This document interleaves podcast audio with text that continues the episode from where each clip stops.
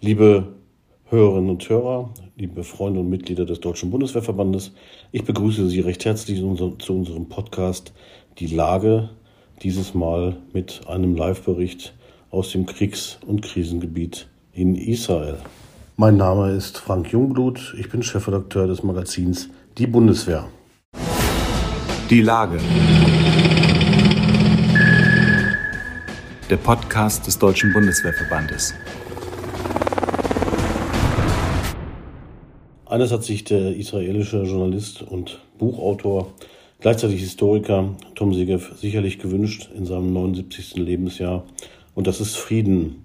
Frieden aber kann Tom Segev nicht haben wie Millionen andere in Israel und auch im Gazastreifen, denn seit dem 7. Oktober tobt ein Krieg entfesselt von der Terrororganisation Hamas, die den Gazastreifen kontrolliert und selbst davon nicht zurückschreckt, die eigenen Bürger als Geiseln zu nehmen vor allem aber haben sie 200 Israelis, darunter viele Frauen und Kinder, entführt bei ihrem Überfall auf Israel am 7. Oktober. Und Tom Segev leidet unter der Situation, denn er ist einer der ersten Israelis 1945 in Jerusalem als Sohn deutscher Einwanderer, die vor den Nazi-Verbrechern nach Palästina geflüchtet waren, geboren. 1948 im Mai, am 16. Mai, ist der Staat Israel gegründet worden. Sofort danach, nach dieser Staatsgründung, haben die arabischen Nachbarn Israel überfallen. Der Nahostkonflikt, eine Krise, ein Krieg ohne Ende. Tom Segev beschreibt, wie er das erlebt in Jerusalem zu Hause, wenn er sich bei Raketenangriffen als alter Mann noch in den Graben werfen muss und seine Enkel beschützen. Guten Morgen, Tom Segev. Wir telefonieren an einem Sonntag natürlich zusammen. Sie haben den Schabbat gerade hinter sich. Am Schabbat, am 7. Oktober, haben die Hamas-Terroristen Israel überfallen. Wie geht es Ihnen heute? Situationen, wo ich äh, Schutz äh, suchen muss vor äh, Raketen, also von Sirenen. Ja. Ich war schon zweimal draußen äh, auf mein täglicher Spaziergang. Und auf einmal kommt die Sirene, dann werfe ich mich in den Straßengraben und decke meinen Kopf mit, den, mit beiden Armen. Aber das ist äh, nicht die dramatischste, das dramatischste Ereignis dieser Tage. Also es geht mir eigentlich gut. Meine, meine Enkelkinder wohnen, ich wohne in Jerusalem, meine Enkelkinder wohnen in Javne, das ist ähm, 40 Kilometer entfernt von Gaza. Und dort haben sie mehrere Male am Tag so Sirenen, dann gehen sie schnell in ihren Luftschutzraum, den sie haben in der Wohnung und äh, sie gehen auch nicht zur Schule schon zwei Wochen und das ist äh, eigentlich äh, schwieriger für sie.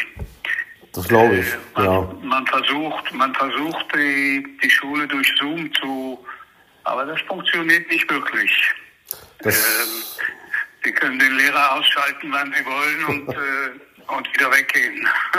das ist keine, keine, gute, keine gute Art. Es ist nicht so eine gute Erfindung, glaube ich, Zoom überhaupt. Das ist wohl. Äh, ja, das ist okay. So. Also sonst, äh, sonst äh, ist es äh, unverändert äh, ziemlich schlimm hier. Ja. Die Situation ist äh, ist schlimm und ähm, ich weiß nicht so genau, wohin es führt. Ähm, für mich persönlich ist das Allerschlimmste die Geiseln, die über 200 Geiseln, die da bei dem Hamas sitzen, aber auch äh, die Raketen, die noch kommen und wer, wer weiß, wohin dieser Krieg noch führt. Ähm, und natürlich die Bombardierung von Gaza und die, die Flüchtlinge, palästinensischen Flüchtlinge, das sind alles Dinge, die fürchterlich sind an sich und es ist nicht so klar, wohin das alles führen soll. Sie haben den Sechstagekrieg erlebt, Sie haben den Yom Kippur-Krieg erlebt. Ist das ein anderer Krieg jetzt? Ich war zu dem Yom Kippur-Krieg in Amerika ja. und habe eigentlich den Schreck äh, mehr theoretisch in der Erinnerung als, als wirklich. Ich war in Amerika und äh, äh, als Student und äh, wollte gleich zurückfahren und meine Reserveeinheit war äh, guter, guterweise nach äh, das Militärradio.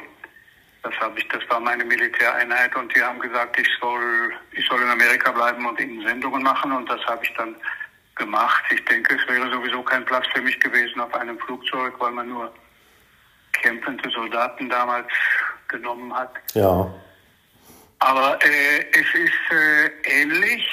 Ähm, es ist für viele Israelis, der Yom Kippur-Krieg ist ja schon 50 Jahre her, aber es ist, äh, äh, hat vielen Israelis in Gedächtnis gebracht, äh, den Angriff auf die, die, die 9-11.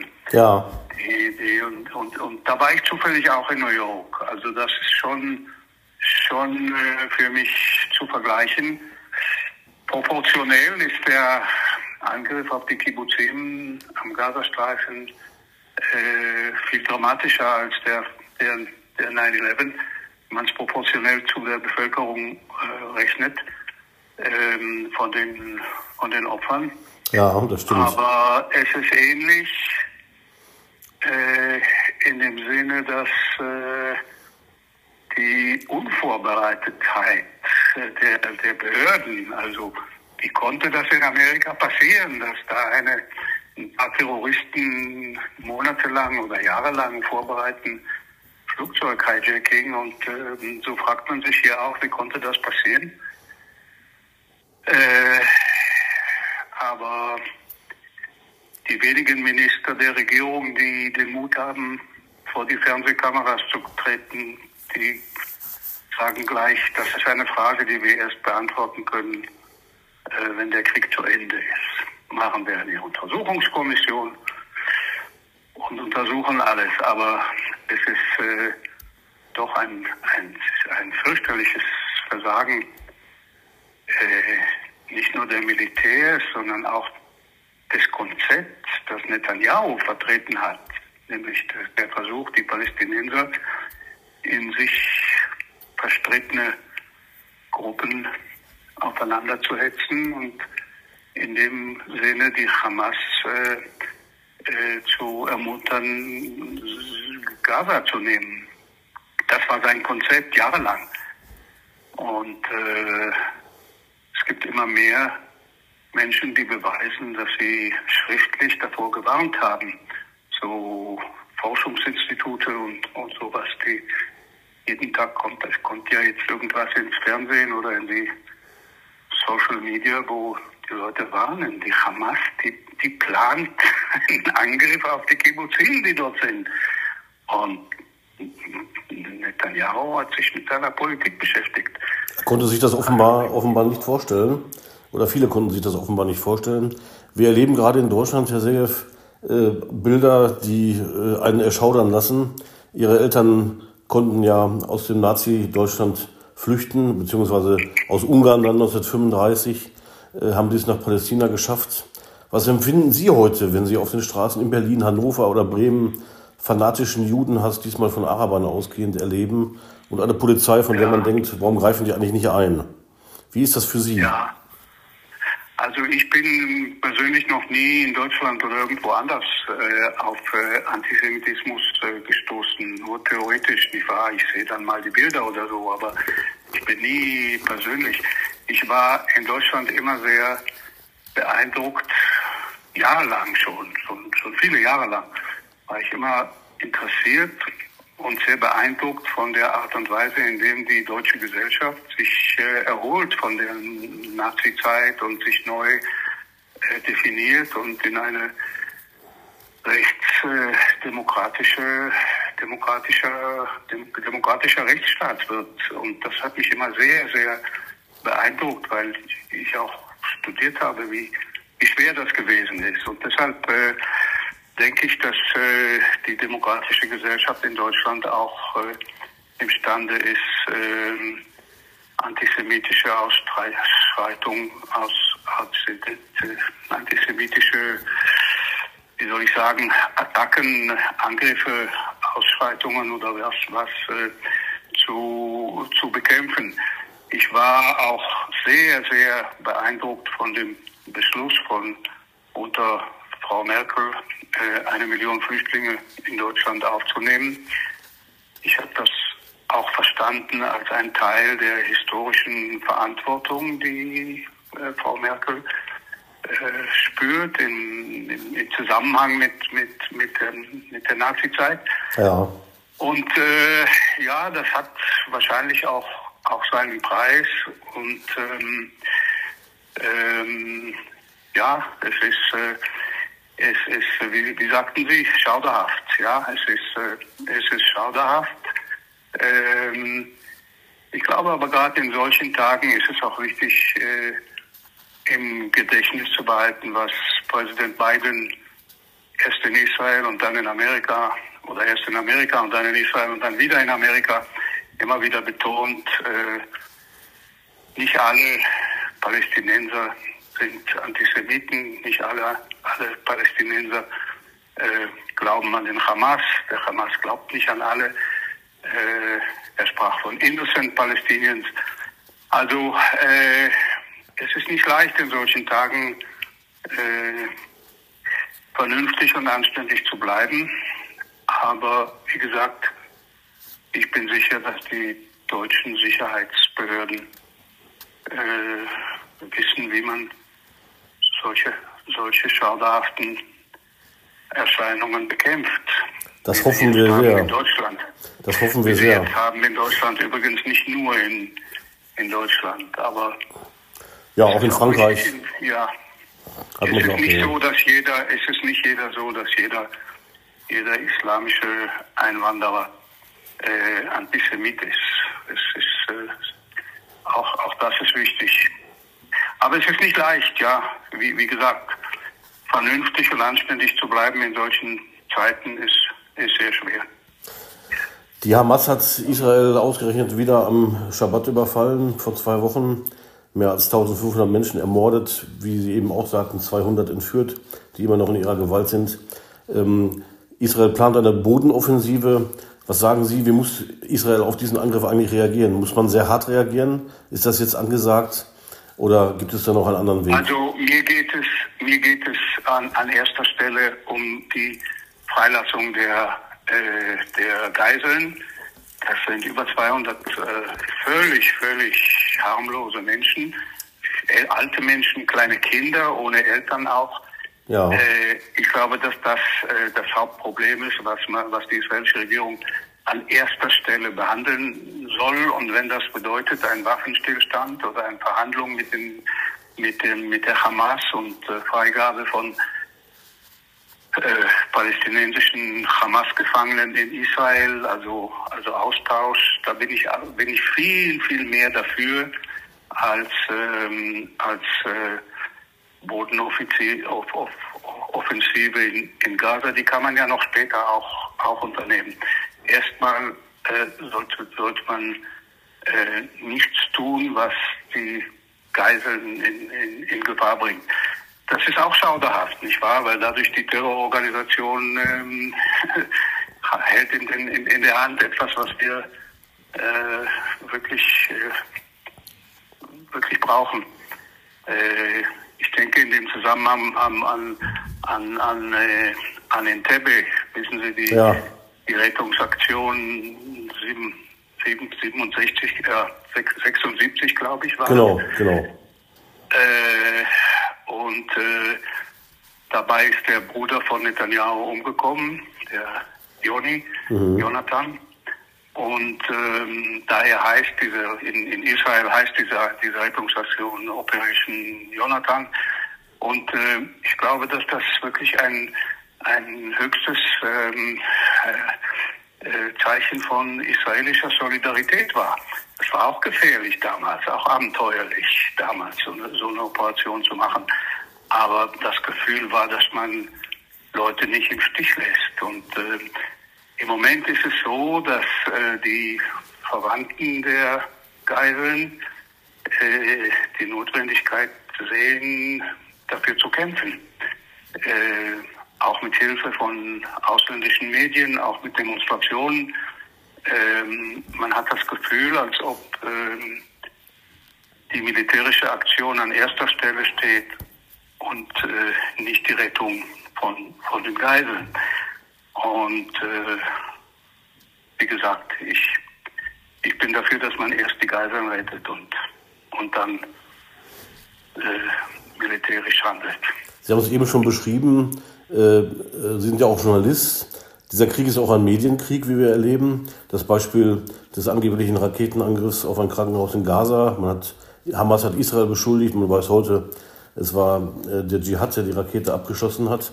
Äh, aber ganz schnell, ja. auch in deutschen Medien, ganz schnell war die Schuld bei ja. Israel. Man hat das nicht überprüft. Ja. Sehen Sie, sehen Sie da so eine Tendenz, dass man sehr schnell auf der Seite der anderen ist? Sie, es gibt, es gibt natürlich einen, einen Teil der, des, des Krieges und des Konfliktes, äh, ist ein, ein psychologischer Krieg. Aber ähm, ich bin jetzt schon so viele lange Jahre Journalist, dass ich die Neigung habe, äh, so Medien, Mediensachen weniger wichtig zu finden. Aber ähm, innerhalb von innerhalb von, von einigen Stunden ist ja bewiesen worden, dass Israel dieses Krankenhaus nicht angegriffen hat. Genau. Ähm, äh, es macht auch gar keinen Sinn, dass Israel dieses Krankenhaus angreifen würde. Aber es ist ja gut bewiesen, dass es, dass es wir nicht waren. Also äh, kann sich die an sich die Medien nur, nur, nur selbst äh, schuldigen. Und, äh, aber äh, ich sage meinen Enkelkindern immer, die sind, die sind noch klein, aber ich sage ihnen immer als Journalist, kann ich sie versichern, dass man nichts glauben darf, was man besonders im Telefon von den, von den, von den, äh, den, den, den die, wie sagt man, die, die Internet, äh, ja wie sagt man? Ähm, Soziale Netzwerke. Bitte? Sie ja, also, also, also die TikToks und so, ja, genau. da sage ich Ihnen immer, also, also gerade wie, wie meine elfjährige Tochter äh, mich darstellen kann als äh, Opernsängerin mit einem blonden Job, so soll sie auch nichts anderes glauben. Und man muss eben äh, sehr vorsichtig sein. Und äh, leider, leider sind, sind, äh, ist, ist das so mit den, mit den Medien. Es ist, glaube ich, mit Recht so, dass Medien dazu neigen, äh, die Opfer zu unterstützen. Also man unterstützt die, die Opfer, weil als, als äh, in den Tagen, wo, wo die Medien eine ungeheuer große Anzahl von, von ausländischen Medien im Moment in, in Israel und äh, ja, die, die, äh, die verstehen schon die, die, äh, diese fürchterlichen Szenen äh, in, in den Kibbutzim zu, zu berichten. Die sind sogar fürchterlicher, als man sie berichten kann. Es gibt da Fotos, die, die höchstens im, im TikTok äh, im, erscheinen können oder im X oder im, wie, wie, wie die Dinge alle heißen, im, im Facebook. Ja. Nicht mal da, nicht mal da sollten sie sein, also mit, mit äh, Haufen von, von kleinen Kindern, die im Le lebendig verbrannt worden sind. Das sind Szenen, die wirklich mit Recht die Menschen an den Holocaust erinnern. Natürlich. Aber, aber, da, aber man, ja, man ist, aber da waren sie für die, für die Opfer. Dann, ein paar Tage später äh, waren sie vielleicht mehr für, für Opfer von israelischer Bombardierung in, in Gaza. Die Medien sind für die, für die Opfer im, im Allgemeinen. Und das ist auch richtig so. Aber hm, oft ähm, äh, werden sie ausgenützt für, für so psychologische Kämpfe, wie zum Beispiel mit dem, mit dem Krankenhaus. Ich finde das auch immer, immer dumm. Ich, ich, ich erinnere mich dort, man, als ich noch aktiver Journalist war, habe ich offizielle Sprecher immer so beurteilt, ob sie jemals eine Lüge gesagt haben. Einmal sagt der offizielle Sprecher einer Lüge, ist er für mich für immer äh, ja. nicht mehr, nicht mehr, taugt ja. nichts mehr für mich. Aber es gibt nur wenig, äh, wenig Sprecher, die, die das verstehen. Es gibt doch nur wenig Politiker, die das, äh, die das verstehen. Aber äh, ich glaube, dass das auch ein Teil der, des Berufes ist als, als Journalist. Wahrscheinlich ist das so. Ähm, kommen wir mal auf Ihr Standardwerk, nämlich die ersten Israelis, das Sie geschrieben haben vor bald 30 Jahren, glaube ich, oder 25 Jahre ist es mindestens her. Ähm, Ihr Vater war ja einer dieser ersten Israelis, Heinz Schwerin, war Kämpfer der Haganah, ist im Unabhängigkeitskrieg 1948 auch ums Leben gekommen. Wie hat sich Israel aus Ihrer Sicht verändert seitdem? Ist das heute ein anderer Krieg? Ist das ein anderes Land? Ist es eine andere Gesellschaft als 1948, als man sich diesen Staat dann gebaut hat? Ja, bestimmt. Aber äh, bitte vergessen Sie nicht, dass ich seitdem noch mehrere andere Bücher geschrieben habe. Das weiß ich, Neun ja. an der Zahl, die in 16 Ländern erschienen sind und zuletzt in Deutschland äh, Erinnerungen. Da steht, da steht das alles drin. Die, das heißt, die äh, Jerusalem-Ecke Berlin. Ja, genau. Erinnerungen ist gerade gerade nicht vor langer Zeit äh, erschienen und äh, die ersten Israelis sind wirklich lange her. Merkwürdigerweise eins eins meiner meiner Bücher, die die wirklich schon längst nicht mehr äh, äh, im, im, im, im Handel waren, ist jetzt wieder sehr populär in Deutschland. Das heißt, ähm, es war einmal ein Palästina. Das handelt von der Mandatszeit. Stimmt. Also das ist wirklich, äh, das ist wirklich jetzt sehr hoch auf der auf der Liste. Aber nochmal zu zu, äh, zu zu zu Ihrer Frage. Ja, natürlich hat sich äh, hat sich Israel äh, sehr sehr verändert. Damals war lebten hier 600.000 ähm, Menschen von der Ju Juden, die, die ähm, aus äh, 70, äh, Sprach, 70 Länder stammten und, und 100 Sprachen sprachen. Ja. Äh, die meisten konnten nicht Hebräisch. Ja. Also das war wirklich ein Einwandererland und alles hat äh, von Anfang an angefangen. Dann kamen schwere Zeiten, man lebte von Krieg zu Krieg. Es ist eine, eine neue, nicht eine, sondern mehrere neue Generationen gekommen. Ich glaube, heute sind die meisten Israelis schon äh, hier, hier geboren. Es kommen noch immer sehr viele Einwanderer. Äh, sehr viele Menschen haben noch Eltern, die nicht hier geboren sind oder als, als aber aber die, ich glaube, die meisten Israelis statistisch sind heute hier geboren und sprechen Hebräisch. Die israelische Gesellschaft ist ähm, sehr, sehr gespalten, ungeheuer buntes äh, Mosaik von verschiedenen äh, Identitäten eigentlich. Das macht das Leben furchtbar interessant, auch als, auch als äh, Journalist. Ähm, und ähm, meine Eltern äh, sind zwar aus Deutschland äh, gerettet äh, in, in, in, Palästina, waren hier aber eigentlich sehr ungern. Okay. Wie die, wie, wie, wie die meisten, sie waren keine Zionisten, wie die meisten ähm, äh, Juden aus Deutschland. Und gleich nach 1945 hat mein Vater angefangen, sich dafür zu interessieren, wie er, er, wie er zurück nach Hause kommt, nämlich in Deutschland. Äh, und während er das gerade noch überlegte, brach äh, der Krieg hier aus und bei dem Krieg ist er umgekommen. Und äh, meine Mutter ist mehr oder weniger stecken geblieben hier in, in Israel. Und ich habe mir manchmal überlegt, wie sich mein Leben verändert hätte, wenn ich, wenn meine Eltern zurückgegangen wären nach Deutschland.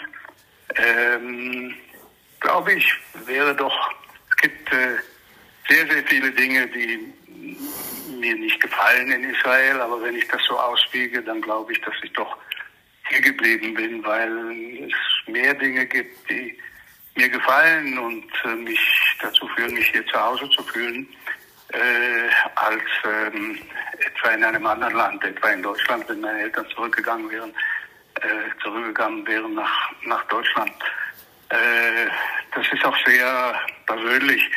Ich habe das in meinem jetzigen Buch über Jerusalem Ecke Berlin äh, auch damit begründet, dass ich gern, dass ich mich freue, dass ich hier geblieben bin, weil ich hier in Israel einen kleinen Jungen getroffen habe, der äh, mein Sohn geworden ist. Der ist aus Äthiopien, äh, in Äthiopien geboren und ich habe am Anfang über ihn geschrieben, als er hier war und wir sind schließlich Vater und Sohn geworden. Und jetzt haben wir vier Enkelkinder und das ist wirklich großes Glück, was ich gerade hier in diesem Land gefunden habe. Und dieser Junge übrigens, der in einem Strohdorf, äh, ein Stroh, Stroh, Strohhaus ja. ein Haus mit Strohdach irgendwo in den Bergen von Äthiopien geboren ist, der ist jetzt äh, Elektronikingenieur in Israel und hat Anteil an der Entwicklung von den Raketen, die die Hamas-Raketen abschießen. Also den Aero 3. Ah, den, den Iron Dome, äh, ja, okay. Mhm. Genau, da, das, das ist, äh, an diesem Projekt äh, hat er hat er Anteil. Er hatte auch Anteil an dem, an dem allerdings fehlenden Versuch, eine israelische Rakete an, an den Mond zu schicken. Und ich sage ihm immer, Itai, du bist eigentlich ein zionistisches Klischee. Das ist ja eigentlich der Traum. Und er sagt, ja, ja, aber es stimmt ja auch. haben wir so das, das, ähm, das Gespräch. Ähm. Aber Israel ist sicher, sicher äh, äh, anders geworden, äh, auch menschlich, auch eigentlich eines der, der größten Erfolgsgeschichten des 20. Jahrhunderts. Aber äh, gerade deshalb, wenn es mal wenn es mal knallt und es stellt sich plötzlich heraus, dass ja, wo ist eigentlich die die Hightech-Supermacht, die wir sein wollten, die behauptet, jedes Gespräch in Gaza abhören zu können und äh, einen Zaun baut, der, äh, weiß ich, mehr als eine Milliarde Euro gekostet hat. Dann kommen ein paar Hamasniks mit einem kleinen Bulldozer und fahren einfach durch. Also das sind schon Dinge, die sehr, sehr äh, schockierend sind und ich glaube, die, die, die, die Grundlage der, der Identität äh, äh, erschüttern. Das glaube ich. Das glaube ich gerne, ja. Ich weiß, es ist jetzt zu früh, über Frieden zu reden, Herr Segev, aber was müsste eigentlich zwingend passieren, damit es jemals Frieden geben kann zwischen Israel und den Arabern in Gaza und Westjordanland? Oder ist das eigentlich gar nicht vorstellbar? Ja. Ähm, die Antwort ist, dass die Welt voll ist von Menschen, die genau weiß, was zu tun ist, zum Beispiel die Zwei-Staaten-Lösung. Ja. Und äh, ich einfach nicht weiß. Äh, und ich glaube, es ist nicht möglich. Ich habe schon manchmal äh, gedacht, dass wir vielleicht noch nicht genug gelitten haben, Israelis und Palästinenser, und dass nur irgendwie ein, ein, ein tektonisches, eine tektonische Katastrophe von, von biblischem Ausmaß vielleicht dazu führt, dass alles von vorne anfängt. Aber ähm, ich habe ja auch eine Biografie geschrieben, die ist auch in Deutschland erschienen über Ben Gurion. Und ja. Ben Gurion hat schon 1919, also vor über 100 Jahren, äh, ganz klar gesagt, das ist ein Konflikt, der nicht zu lösen geht.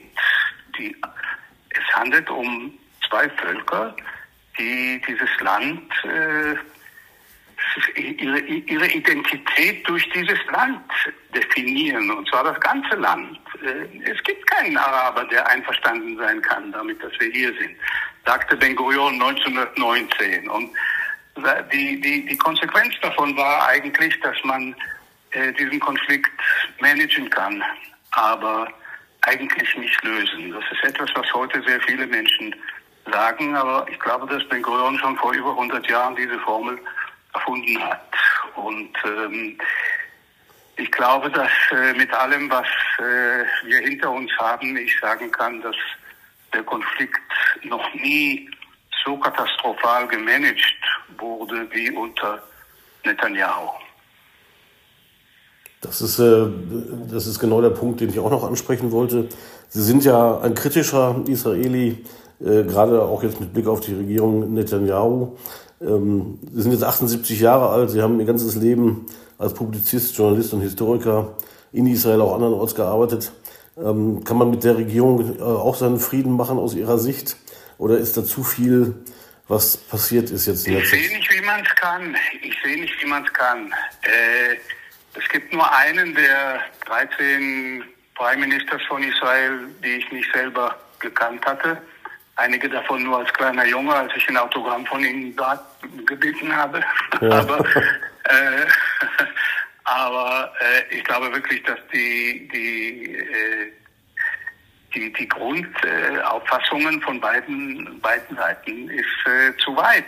Die, dass, dass, äh, die gemäßigsten Israelis, zu denen ich wirklich gehöre, haben nicht genug zu bieten, den gemäßigsten Palästinensern, die, die es auch gibt.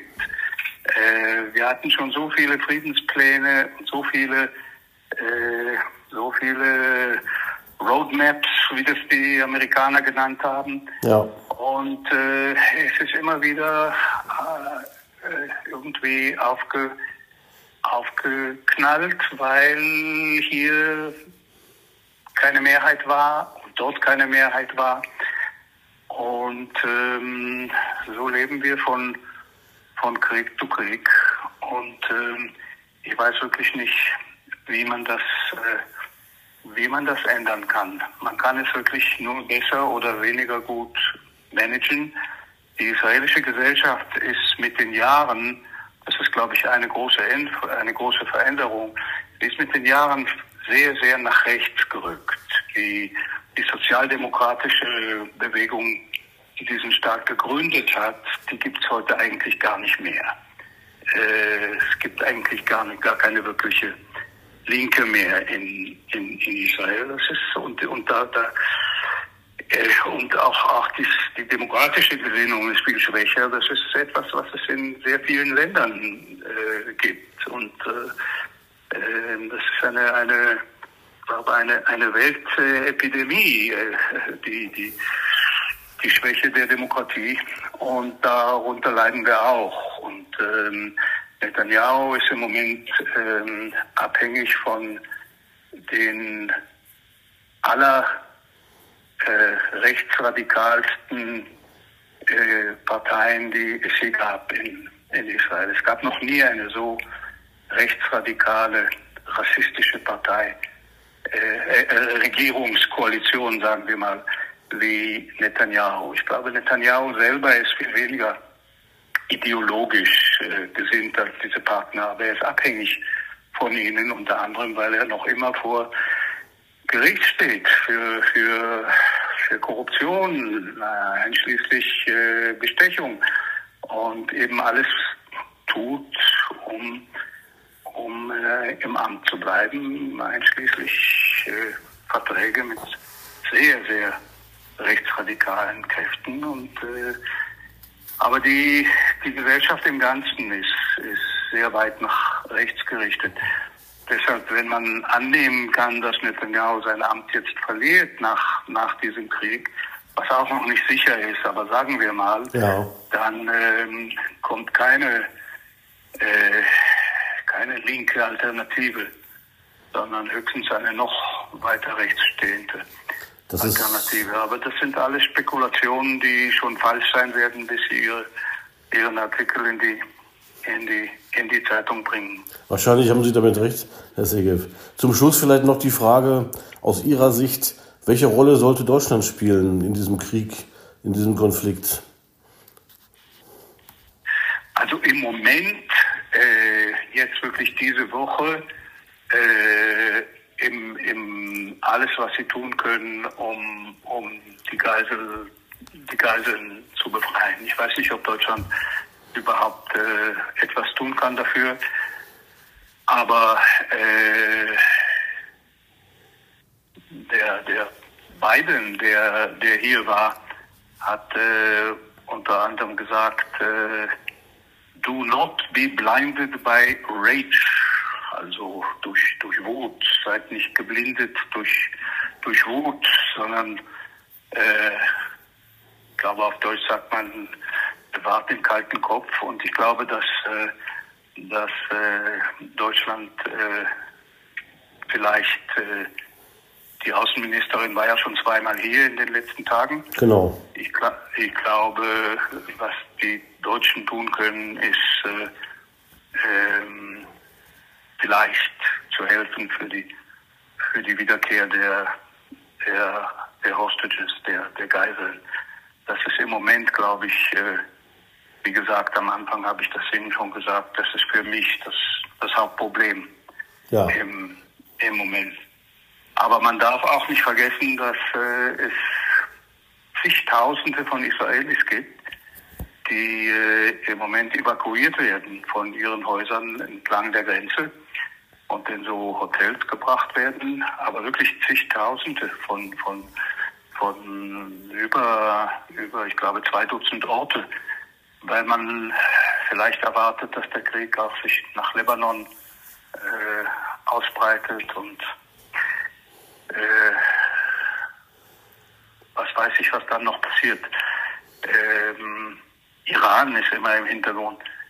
Ich kann es mir überhaupt nicht denken, was da alles noch passieren kann, aber ich glaube, dass äh, dieser Krieg erst der Anfang ist von etwas Größerem oder sein kann von etwas Größerem. Das steht zu befürchten, in der Tat. Herr Segelow, ja, ich bedanke, genau. mich, bedanke mich im Namen unserer Leserinnen und Leser und unserer Mitglieder sehr, sehr herzlich für das Gespräch. Es war sehr aufschlussreich, sehr erleuchtend und wünsche Ihnen alles Gute und vor allem, dass äh, Ihnen nichts passiert und Sie Schutz finden in diesen Zeiten. Okay, ist sehr nett von Ihnen. Dankeschön.